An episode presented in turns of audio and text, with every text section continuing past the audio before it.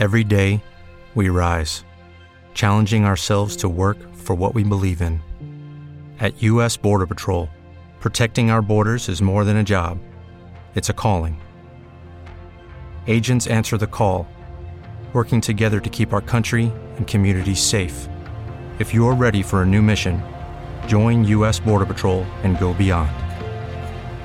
Learn more at cbp.gov/careers.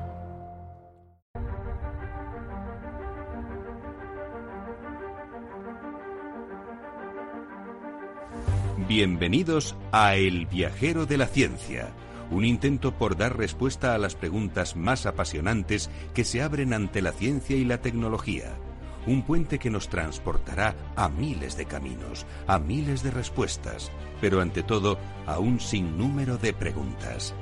¿Te atreves a iniciar con nosotros la búsqueda?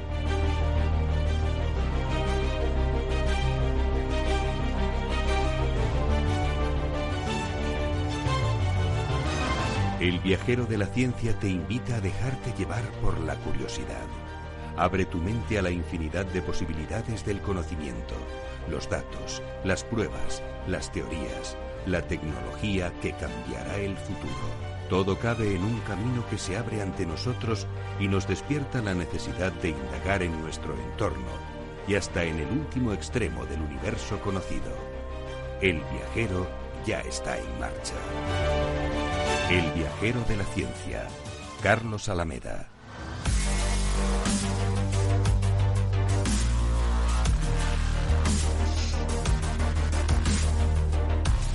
Hoy en el Viajero de la Ciencia os traemos la visión de Manuel Jiménez, investigador que acaba de publicar un estudio sobre la posibilidad de que tengamos una vacuna a corto plazo para el coronavirus y también sobre la inmunidad de grupo frente a esta gran amenaza.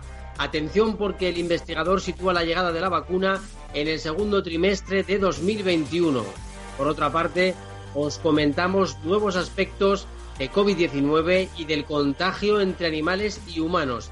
Y también habrá tiempo para las ciencias naturales y para nuestro portal al pasado. Todo ello con el equipo más viajero casero, que ya están en sus casas, en sus diferentes estudios. Sara Poza, Ana Rodríguez, Beatriz Álvarez, Teresa Gundín en la redacción y en Estados Unidos.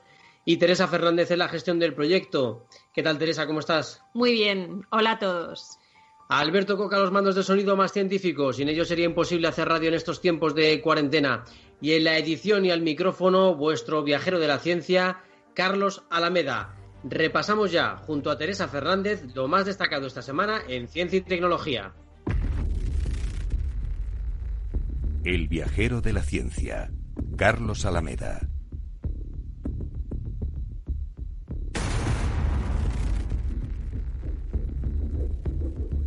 Desarrollan filtros antivirales biodegradables para fabricar mascarillas. Un equipo del Instituto de Agroquímica y Tecnología de Alimentos del CSIC está desarrollando materiales biodegradables y viricidas para fabricar dispositivos sanitarios reutilizables de alta protección en la crisis sanitaria por la pandemia de la COVID-19. Uno de los objetivos es la obtención de filtros con certificación FFP2 y FFP3 para mascarillas y respiradores. El sol se debilita.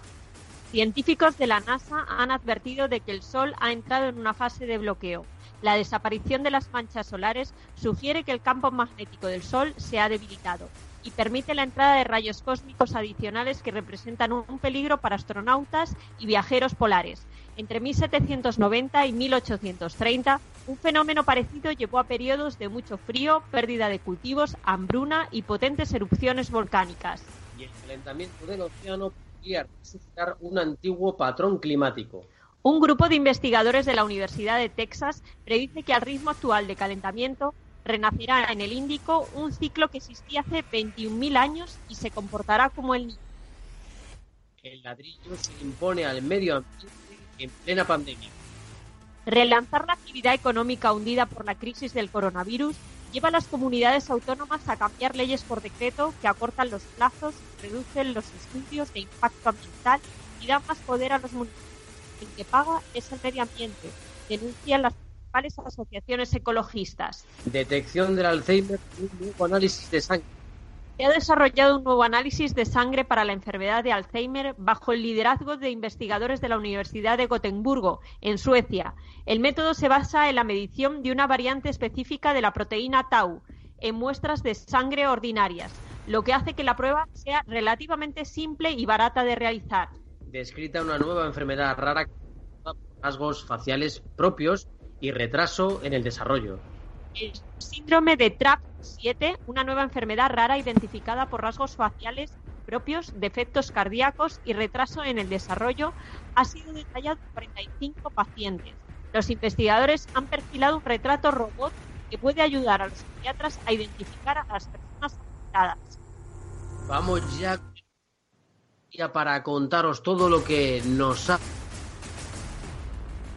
El viajero de la ciencia, Carlos Alameda.